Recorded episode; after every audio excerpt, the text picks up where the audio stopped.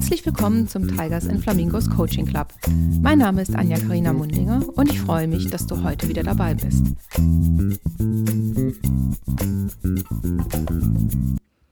Hello, everybody, and welcome back to the mini-series New Year's Resolutions Ritual or Rubbish.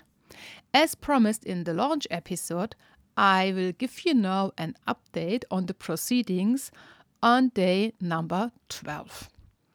So far, um, to make a quick management summary in advance, it has been not so difficult as I have thought, but let's go through every resolution one by one. Number one, book of the month. Yes, as I declared, I will reread every month of the year a book that I have read before. And not only those which I really, really liked, but also those which I had to read once in my life, for example, in school. And with that, I began. So in January, the book of the month is Die Physiker by Friedrich Dürrenmatt. I had to read this book in school uh, when I was around 17 years old and as you might know, it's really forced reading then. Yeah, you do not want to read it because you're not interested. And then the teacher is asking you strange questions about how it's written, about the wordings, about the length of the sentences, and the deeper meaning of each person, and all the metaphors, and so on and so on. Good.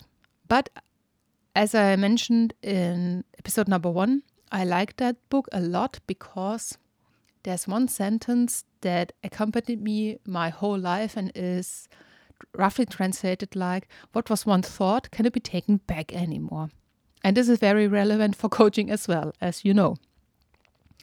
Okay, so what is the status as of today, January the 12th? I'm still reading the book, and currently I am in the second act, which is on page 54, but I haven't reached, of course, page 85 yet, where this very important sentence is. But I think by the end of January, I have finished the book, and I, of course, will give you a quick update on what I have discovered new in that book. So stay tuned. Number two, taking more care of my neighborhood. Yeah, the neighborhood has really become an integral part of my life during the C phase, as I call it. Yeah, I'm still working on that to taking more care, talking more to people, and also have more contact with everybody around me in my neighborhood. For example, I keep on visiting the ladies and gentlemen in the stores and have a really good talk now and then. The lady on the market, for example, and also with the ones from my old house. So everything is work in progress, but successful and on track. Number three, chin up, take a deep breath, and carry on. Yeah. You know, um, the year is still young and January in particular, but I had one or two situations already when some things were not going according to my plan. Yes, but again, chin up, take a deep breath, and carry on. It worked as always, and now I know that sometimes it's good if things do not work out like you plan them because something better will come. But you need patience for seeing that, and this is not my strongest link in my chain. Number four, challenge yourself. So, as you hear, this is once again an episode in English, and I think it's working even better from episode to episode, especially for me personally.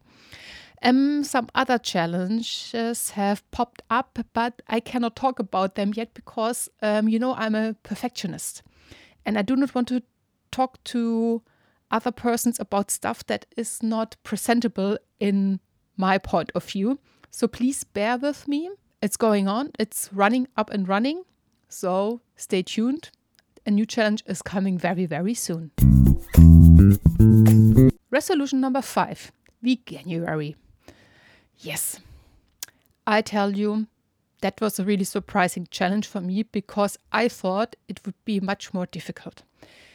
Yes, I know I'm an ovo lacto vegetarian already, and this is already a big step And this part time veganism I do by accident because I like spaghetti with tomato sauce so much and eat it a lot. Yeah. Yet I was thinking uh, I have to say goodbye in January to my best nutritional friend I have. It's called butter. I love butter so much. And butter for me, it's not only something you put on bread or in a cake, it's also the taste of, yeah, my childhood. You know, when I was sitting with my grandparents at a table and having breakfast, dinner, or something, a quick supper. I'm not eating butter at the moment, and it's quite interesting. I'm using something else, a butter substitute, which is not um, margarine, of course, not because of the palm oil, but it's something different. Uh, the thing is, um, I spread it, for example, uh, at breakfast on my bread, and it still feels like butter, and the memories come back as well. So I just missed the taste at the moment, but that's it. So, easier than I thought. So, and now to number six, the spontaneous and bonus one not buying new pieces of clothing in 2021. Yeah. This was the tougher one, to be honest, or the toughest one so far, because you know, after the 1st of January, all those brands do their sales, and then you see pieces which you might like for 50% off or 60% off. And especially me, who only buys high quality stuff, this could be a massive price reduction. But to date, I'm still standing strong with an amount spent of 0.0 euro. Yes, and I'm very proud of myself, but that was the toughest one so far. And this is the current track record of my New Year's resolutions for 2021. Stay tuned for an update in two weeks. And until then, I wish you all the best. Bye bye. Und das war die heutige Folge aus dem Tigers and Flamingos Coaching Club. Es hat mich sehr gefreut, dass du dabei warst und ich freue mich schon aufs nächste Mal, wenn es wieder heißt, herzlich willkommen im Tigers and Flamingos Coaching Club.